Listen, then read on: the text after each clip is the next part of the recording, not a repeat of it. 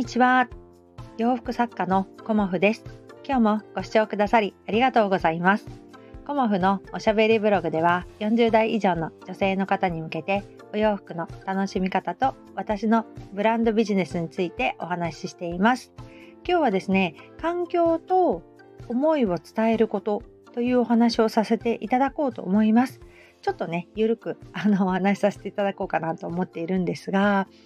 あのお仕事をねあの家でしている方って結構多いと思うんですけど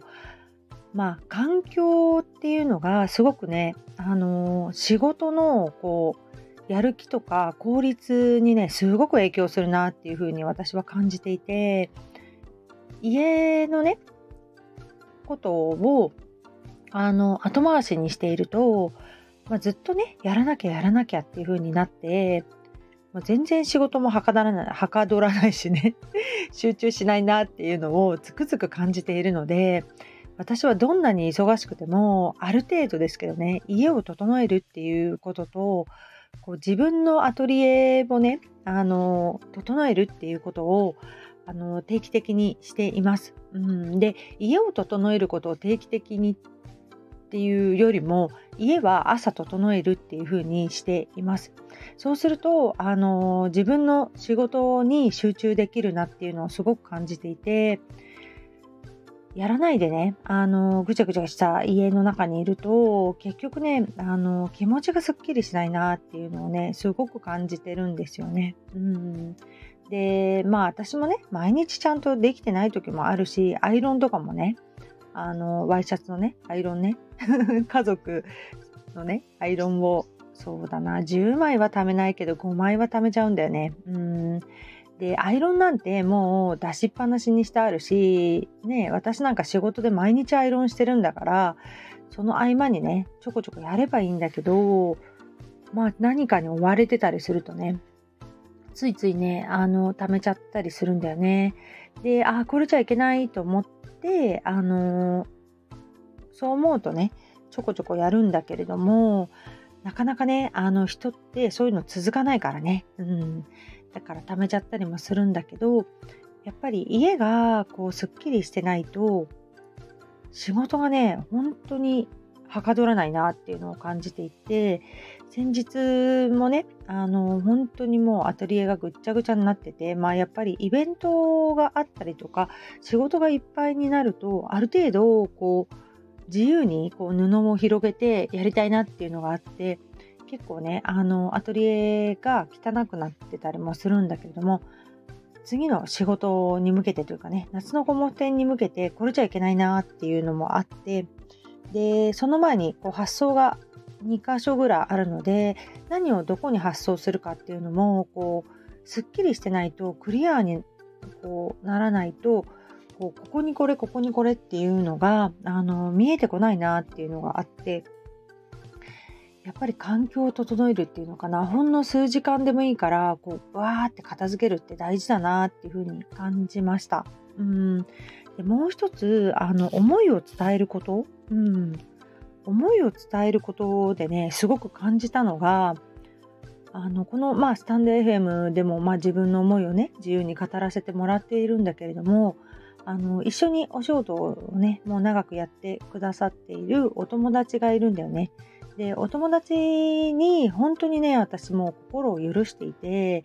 こういろんなことをね聞いてもらうんだけれどもあの愚痴ってばっかじゃねあのダメだからねこうビジネスのことであの例えばいろんな方から学んだことをあのそのお友達にねあのコモフの方向性とかコモフはこういうふうに変わっていきたいとかそういうことをね延々ともう私ね何年も何年もその友達にね喋り続けているのね。で彼女はあのこう自分でビジネスを立ち上げるとかそういうあのことではなくてコモフを支えていきたいっていうふうに思ってくださっていてだからこそあのいろんなことを共有しているんだけれども、まあ、私のねおすすめのビジネス YouTube だとか、まあ、ボイシーだとかそういう誰を聞いてるよっていうのをあの伝えていっているんだけれどもだんだんね彼女が変わってきているのをすごく感じるんですよね。うん、なんていうかビジネス脳になってきてるっていうのかな。うん、で彼女に対してあの私は別に強制的にあのこれやってあれやってっていうことは一切言ってはないんだけどあの私が話すことに興味を持ってくれてあそういうふうにあのビジネスってやるんだよねみたいなことをあのとてもね素直な方なのでこう、ね、吸収していってくれるんだよね。であのこの間ねすごくねえ？っていうふうに思ったのはなんか私もね、なんかオンラインスクールに入ってみたいなんて思ってきちゃったんだよねっていうことをね、言っていて、いやー、そこまでね、マインド変わってきたんだっていうような感じで、嬉しくもあり、なんか私が洗脳してしまったんじゃないかっていうようなね、あの、こう心配だったりもね、ちょっとしたんだけど、あの、私も、あの、まあ、そうですね、どこか、あの、オンラインサロンかビジネススクールにちょっと、入ろうかなっていうふうに今思っていて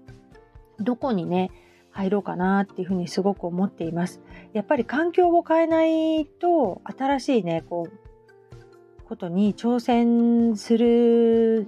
時にもね視野が狭くなってしまうしあのー、まあそうですね5年ぐらい前かな。なんかブランディング塾に入った時も私のこうビジネスがこうすごく加速したんだよね。いろんなことを教えてもらって。で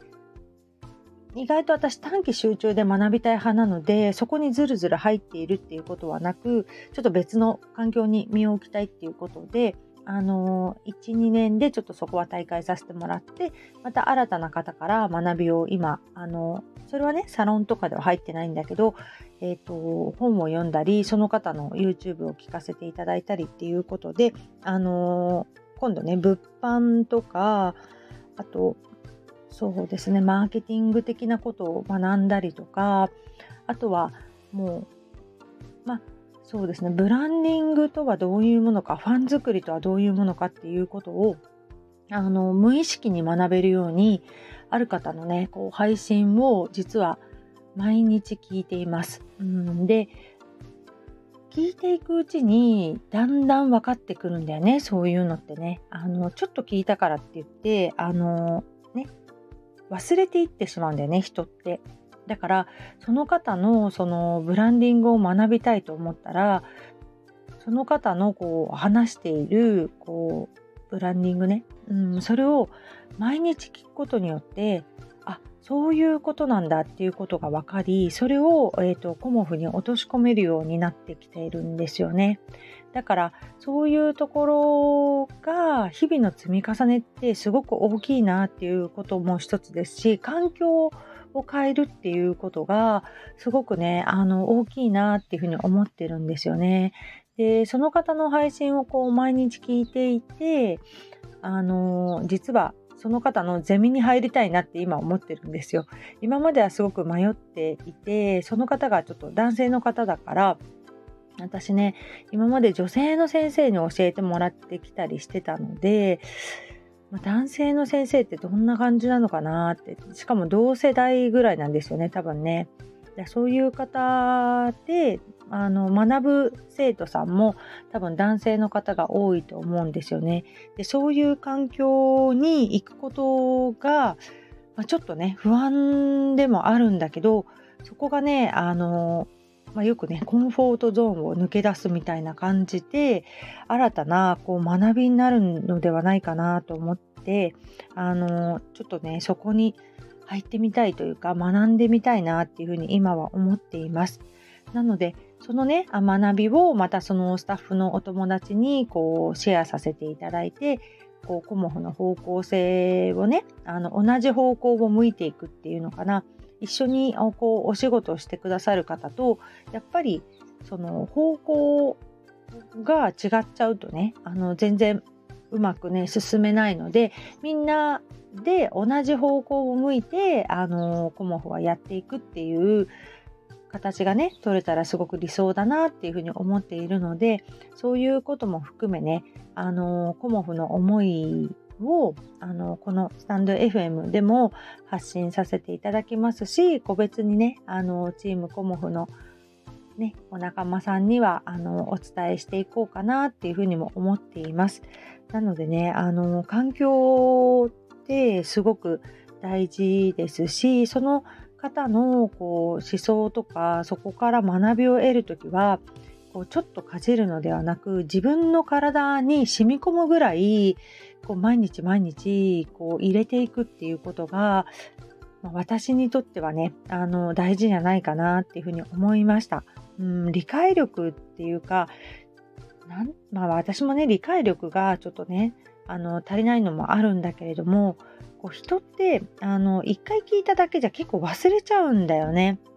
で、ああ、そうだった。この考え方はそうだったっていうような感じで、あの、何回もね、あの、繰り返し聞くことにより、あ、ブランディングとはこういうことなのかとかね、ファン作りってこういうことなのかっていうことが、だんだんね、染みついてくるなっていうのを、もうね、2年ぐらい私聞いてるのかな、その人の話をね。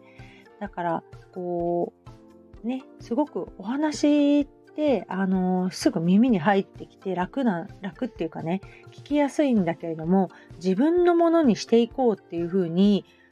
思う、うん、そうするとまた変わってくるなっていうふうに感じました、うん、だから新たなね私の学びとか環境を変えていくっていうのも